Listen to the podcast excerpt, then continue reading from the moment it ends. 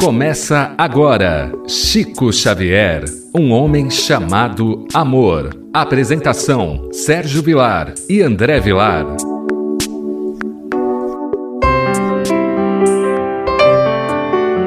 Queridos amigos, que alegria estar diante da Sua presença pela nossa querida e amada Rádio Boa Nova.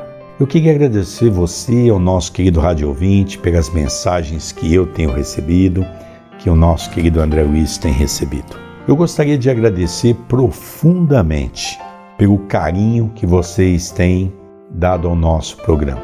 Eu sempre tenho dito que falar da vida e obra de Chico Xavier, para mim é uma grande satisfação, mas eu peço desculpa de antemão se porventura em algum momento nós falamos alguma coisa no sentido de fazer uma angelização a Chico Xavier. Não.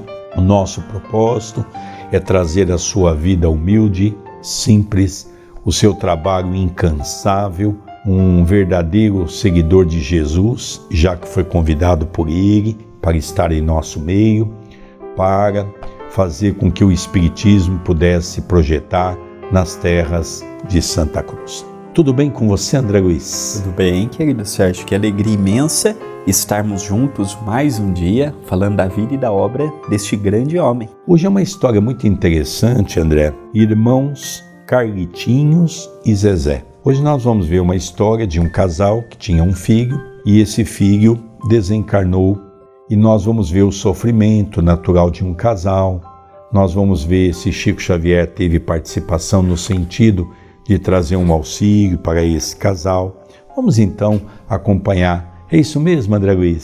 Sem dúvida. Estamos diante de uma das maiores dores que uma mãe pode sentir, que um pai pode sentir, que é a perda de um filho tão idealizado e tão amado. E hoje nós veremos, narrado pelo professor Ramiro Gama, um destes dramas que uma família passou. E por isso fomos bem-sucedidos graças a Deus. Em maio de 1956, levamos conosco o general Carlos Gomes e sua prezada esposa. Havia uma necessidade. O trabalho era cristão. Nossos caros irmãos sofreram o golpe do desencarne de seu filho único, Carlitinhos, de 24 anos, que cedeu em plena robustez física quando cursava o sexto ano de medicina. Tinha os nossos amigos de infância de suportar aquela prova crucial em sua vida e somente o conseguiram indo conosco a Pedro Leopoldo, onde receberam a elucidação do homicídio espiritual de que seu filho fora vítima. Aquilo que não compreendemos, pobres que somos, das luzes celestiais e que vive justificado nas leis de Deus. Então, nós estamos diante de um casal, amigo de infância do professor Ramiro Gama, general naquela altura, uma patente destacada mediante a agremiação que ele estivesse fazendo parte, e perdeu o único filho, casal que havia apenas um filho. E este filho estava estudando medicina, já no sexto ano, já próximo da sua, da sua formatura, e ali nós vemos que aquilo foi um abalo para o casal como para a família, em plena robustez, 24 anos apenas. E qual foi a solução do professor Ramiro Gama? Vamos levar até o Chico. Muitas pessoas desconhecem esta informação mas Chico Xavier começou na psicografia de cartas dos familiares desencarnados em Pedro Leopoldo, muito cedo. Não foi já com uma certa idade, não. Foi desde novo, recebendo cartas de consolo. Interessante, André, que ele, quando recebeu aquela mensagem do espírito de São Luís Gonzaga, que o centro deveria ter no mínimo 30% das atividades voltadas para a caridade, naquela época ele começou com o receituário, que era os receituários de remédio homeopático pelo espírito de Dr. Bezerra de Menezes, e junto associava ao trabalho as cartas do chamado Correio do Além dos familiares. E outra coisa, as cartas de Chico Xavier não são as cartas com todo respeito aos médiums que dizem ser de psicografia. O Chico ele trazia nomes, fatos, pessoas que sequer o Chico conhecia. Hoje é uma carta genérica, serve para mim, serve para o Sérgio, serve para quem está nos ouvindo. E uma coisa muito triste, André, que nós, antes da pandemia, chegamos a assistir pelos meios de comunicação, que foi a interferência da Polícia Federal junto do trabalho de alguns médiums que estavam sendo investigados. Lógico que Allan Kardec, no livro dos médiums, já dizia que o Espiritismo teria muitos ataques por parte dos embusteiros. Então nós percebemos que pessoas que queriam viver do Espiritismo começaram a ver a técnica da psicografia. Por exemplo, foi levantado pela Polícia Federal casos em que determinado médium de psicografia ele mandava recado para a família: olha, eu vou estar em tal cidade e hum, vamos procurar aqui ver.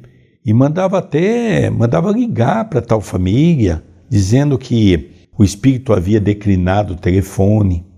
Só que foram ver, André, os erros que estavam na carta sobre o espírito que havia desencarnado era o erro que havia sido cometido pelos familiares na hora de colocar no Facebook alguns dados equivocados. A família se equivocou. Quer dizer, como é que pode, não é? A pessoa na ânsia de ajudar uma família e buscar mensagens, falsificando-as de acordo do seu interesse. Quantas mães ficaram desiludidas com o Espiritismo? Quantas mães ficaram desiludidas com esses supostos espíritas ou falsos espíritas? Porque Jesus já falava dos falsos cristos e falsos profetas. E geralmente são médiums que não trabalham profissionalmente, têm uma instituição de fachada, dão 10 cestas básicas por mês, bate foto e pede ajuda nas redes sociais, não tem vínculo nenhum com o espiritismo, apenas o nome. A gente vê que a modalidade de viver das religiões é muito antiga, não é uma criação espírita. Mas olha, brincar com uma mãe que perdeu um filho trazendo uma suposta carta do filho é uma coisa que é muito triste. Interessante, André. Eu estava conversando com o prefeito e com o vice-prefeito de Itapira recentemente, visitando a nossa instituição, o Núcleo Chico Xavier, que é um departamento do CEPAC, Centro Espírita Perdão, Amor e Caridade. Eu falava que o Chico está prestes a né, completar 50 anos que ele veio em Itapira receber o título de cidadão itapirense. Então nós percebemos, André, que 50 anos é uma vida toda, né? E o Chico, quando esteve aqui, enquanto as pessoas discursavam, o Chico recebeu uma poesia em forma de poesia, a história de Itapira. E é uma coisa tão interessante, André, que o Chico colocou os nomes de pessoas na cidade que já havia desencarnado há muito tempo, alguns que nem tinham mais familiares encarnados. E alguns, como o padre Mateus, que havia pouco desencarnado, que foi um padre que tinha um trabalho muito grande envolvendo as crianças aqui de Itapira. Ele, por exemplo, traz uma família, Bolonha e Bolonha. Muitas pessoas da própria família Bolonha dizem, não, Chico se equivocou, não é duas vezes o sobrenome. E quando foram no cartório, André, investigar, realmente encontraram uma família que levava o nome de Bolonha e Bolonha, aquele nome estava corretíssimo. É, na verdade, foram umas três mensagens de Cornélio Pires em forma de soneto, e aí também é uma curiosidade. Por que não Castro Alves, Olavo Bilac, Augusto dos Anjos? Por que Cornélio Pires? Cornélio Pires é de uma cidade aqui de São Paulo chamado Tietê. E qual que era a profissão de Cornélio Pires? Ele era um showman.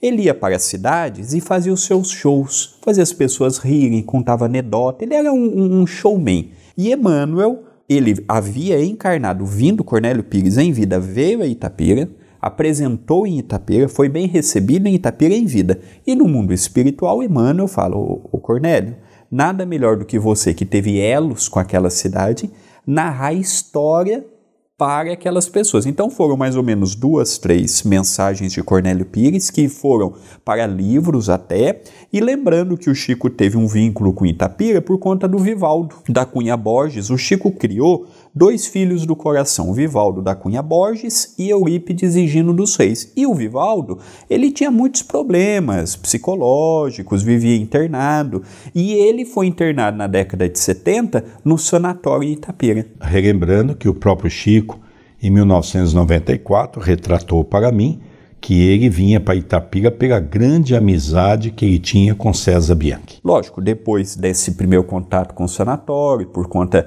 da internação do Vivaldo, ele, o César Bianchi era um, um, um dos líderes espíritas naquela época em Itapira e ali estreitou a amizade com aquele companheiro de ideal. É verdade, não só que o Chico, quando César Bianchi é desligado do sanatório, Chico nunca mais esteve em Itapira com o Vivaldo, levando ele para uma outra instituição espírita. E é interessante que o Beraba tinha sanatório, não é? Para que será vir tão longe, sendo que podia internar ali mesmo próximo? Aqui, André, eu digo que era a amizade e o respeito que o Chico tinha pelas pessoas que gostavam dele.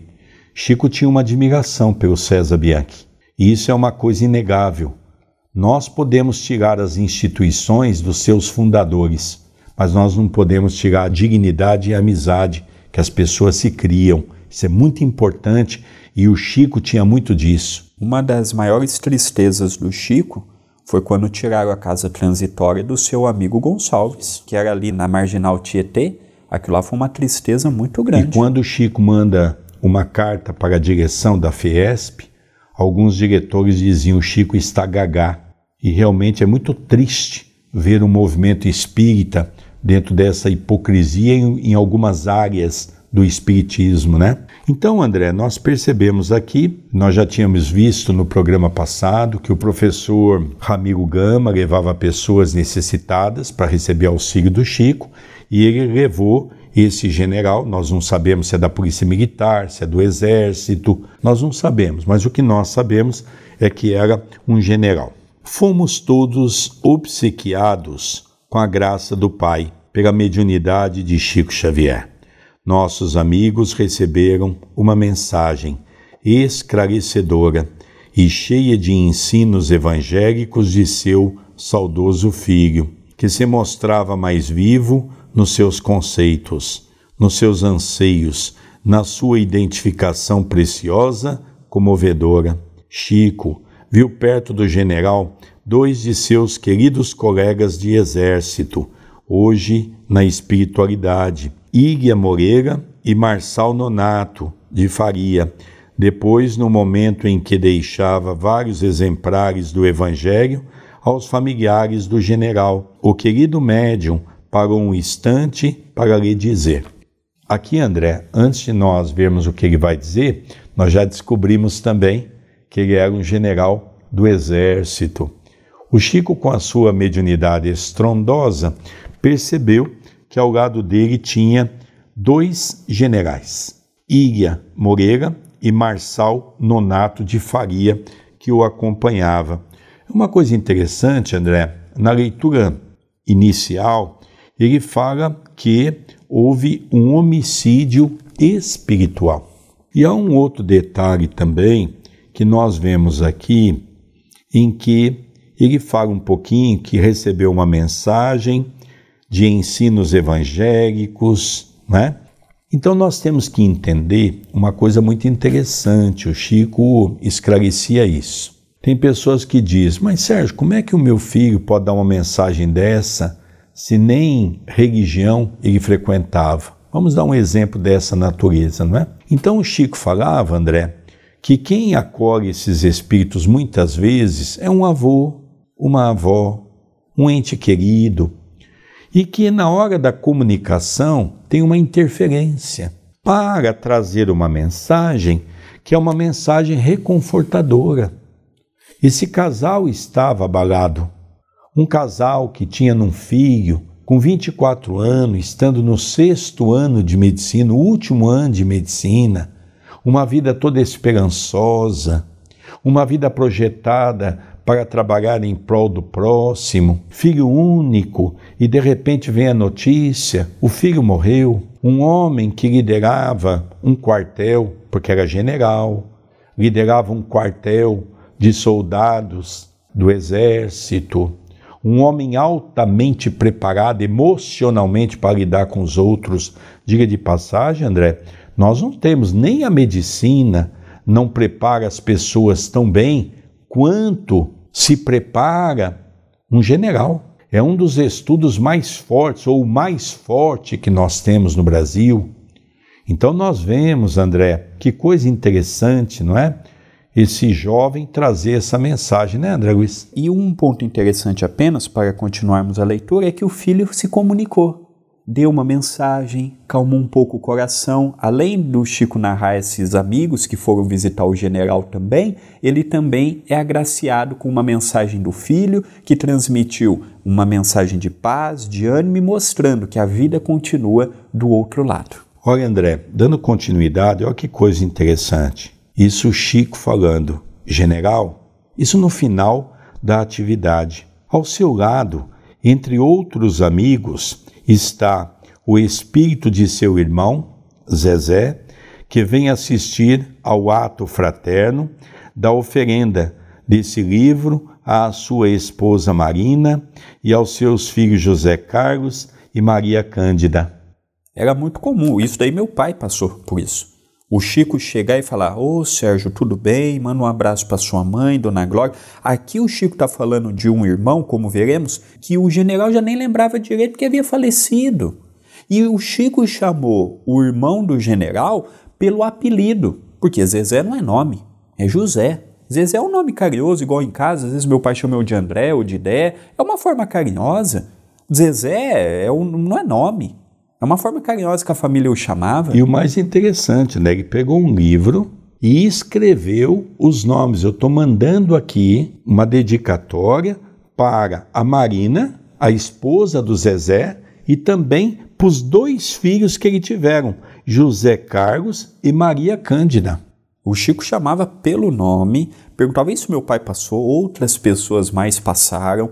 Isso aconteceu com o grande escritor italiano Pietro Baldi, do Chico ter falado de uma irmã ou de um irmão do Pietro Baldi que havia desencarnado na infância de Pietro Baldi, que ele já nem lembrava mais. Olha que interessante, André. Ele já tinha dito ao general que estava acompanhando ele dois generais, o Ilha Moreira e o Marçal Nonato de Faria. E agora ele fala mais: ao seu lado entre outros espíritos. Veja, André, era, era fantástico. Eu me lembro como eu me emocionei quando o Chico perguntou da minha mãe, chamando pelo nome, perguntou do meu pai, chamando pelo nome. Isso em 1985. O Chico tinha 75 anos de idade. Chico estava em pleno trabalho. Chico perguntou do meu trabalho, Chico perguntou é, da função que eu tinha no banco, falando claramente, ele não perguntou, desculpe. Ele afirmou como é que vai o banco que você trabalha. Lembrando que quando meu pai foi lá, o Chico atendeu mais umas 500 pessoas chamando pelo nome e dando o mesmo tratamento que deu a ele. Então, é muito comum você ouvir pessoas que conviveram com Chico e tiveram a oportunidade de estar ao seu lado. Eu me lembro, André, que quando você teve com Chico, a avó Glória, que é a sua avó paterna, não é? A minha mãe, teve conosco. E depois, quando você, mamãe foi cumprimentar o Chico no final, você correu junto e ele viu que a avó Glória estava ali, ele tentou dizer algumas coisas para ela. Mas a minha mãe conta que até hoje um dos grandes sentimentos que ela tem é de não ter entendido o que o Chico disse. O Chico fazia uma referência a você, porque apontava você. Isso a gente percebia que era alguma coisa nesse sentido, mas nós não tivemos claramente o que seria. O Chico falava muito baixinho, as pessoas também ficavam conversando e aquilo ali fazia aquele burburinho no ambiente, né? Então minha mãe saiu de lá dizendo assim: que pena que eu não consegui entender o que Chico estava me dizendo naquele momento. Então, André, eu fico imaginando, não só como o professor Ramiro Gama e tantos outros que conviveram com Chico, eu fico imaginando, André, o quanto esse povo todo teve a oportunidade de ver um grande missionário de Jesus em nossos meios. Dando continuidade, André, o general Carlos Gomes, sua esposa e todos nós ficamos sensibilizados, porque o Chico não sabia que, no além, havia um irmão do nosso amigo que se chamava José e era na intimidade tratado por Zezé.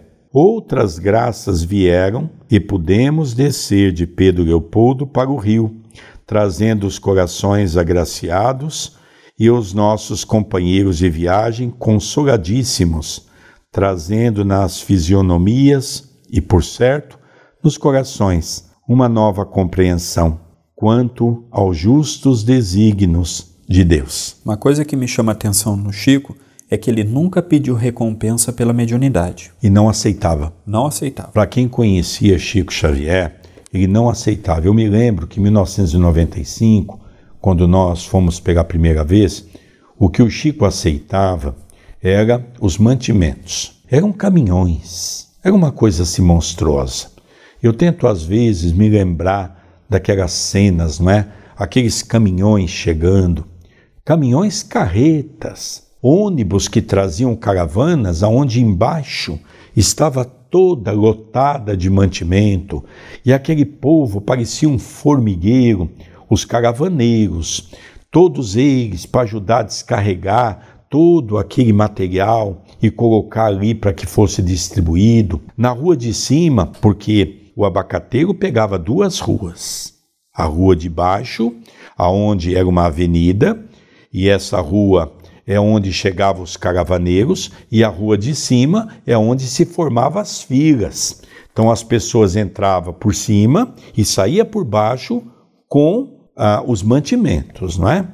Então, André, uma outra coisa, amigos prediletos de Chico, num determinado momento, começaram a dar dinheiro para Chico Xavier. E o Chico, a gente percebia o bolso da calça, o bolso do paletó, a gente percebia muito volumoso que, que será que o Chico carrega aí? E era uma coisa interessante, né? Quantas vezes eu tive a oportunidade de ficar perto do Chico e ver ele distribuir. Quantas vezes, André, a gente viu o Chico colocar a mão no terno, assim, de maneira muito sutil, aí trazia a mão, abraçava a pessoa, punha na mão da pessoa o dinheiro, ninguém via. Ele fazia toda uma sessão da entrega de dinheiro, ninguém percebia, de tão sutil que era a maneira com que ele entregava. E outra coisa, quando o Chico ele queria presentear um amigo com o livro dele, ele ia numa feira do livro, ele ia na biblioteca de um centro espírita, ele comprava o livro que ele psicografou. Inclusive, André, nós temos um relato sobre isso das feiras do livro espírita em Uberaba, que ele ia, comprava e a pessoa dizia para ele assim: não, isso é doação. E ele falava: se for doação, eu não levo nenhum. Eu aceito desconto. Eu aceito um desconto. E aí diz que eles faziam desconto para o Chico e dava desconto, André. Olha que coisa fantástica, não é? Somente Chico Xavier. Vamos agora para os recados. O nosso programa ele está disponível aqui na rádio Boa Nova, no canal do YouTube da TV A Caminho da Luz, youtube.com/tv A Caminho da Luz, e também agora na forma de podcast na plataforma do Spotify. Então eu convido a todos a também nos acompanhar através do podcast. Já é um sucesso naquela plataforma. Falar do Chico é muito bom e temos visto as pessoas cada vez mais se voltando para estas histórias. Nós vamos encerrando o nosso programa. É engraçado, passa meia hora, a gente faz um programa e poderia ficar horas falando cada vez de assuntos novos desse grande missionário de Jesus. Vamos encerrando aqui pela nossa Rádio Boa Nova o programa Chico Xavier, Um Homem Chamado Amor. Programa apresentado por Sérgio Vilar e por André Luiz Chiarini Vilar. Um beijo no coração de todos e até o próximo programa. Até o próximo programa. Você acompanhou Chico Xavier, Um Homem Chamado Amor.